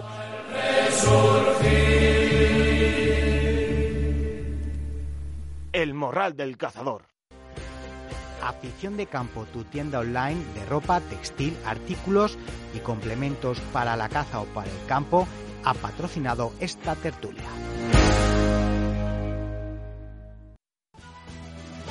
Bueno, morraleros y morraleras, poco más que añadir al, al morral de hoy. Llegamos al final de este especial homenaje al gran Miguel Delibes, al cazador que escribía y para acercarnos más su figura nos han acompañado, como bien habéis escuchado, dos de sus hijos, Juan y Germán, y uno de sus nietos, Germán. Maravillosa la tertulia, maravillosas las anécdotas y maravilloso, de verdad, el legado que nos dejó Miguel, con esos valores tan importantes que no debemos perder y con esa visión del campo y del mundo rural, esa preocupación que tenía Miguel, como hemos escuchado, y que no, que no debemos dejar en, el olvido. Eh, la verdad es que me siento muy afortunado eh, por, por poderle rendir este homenaje desde el Morral a Miguel. Me siento muy afortunado y la verdad es que, bueno, pues eh, nada, desde aquí seguimos en nuestra línea y lo vamos a seguir haciendo así, acercando la caza, la caza de verdad a los cazadores y así seguiremos. Así que, bueno, pues ya mismo nos ponemos con el próximo programa que será el de especial de Navidad y que bueno pues os voy a preparar algo grande para ese día también. Y nada que tengáis un buen fin de semana eh, que os cuidéis mucho durante estas navidades. Cuidado con los desplazamientos con las armas y con el coronavirus que ya habéis visto que en cuanto nos descuidamos un poco eh, el bicho empieza a circular de nuevo. Así que vamos a cuidarnos mucho y ya sabéis que la caza bien entendida no es muerte sino vida. Viva la caza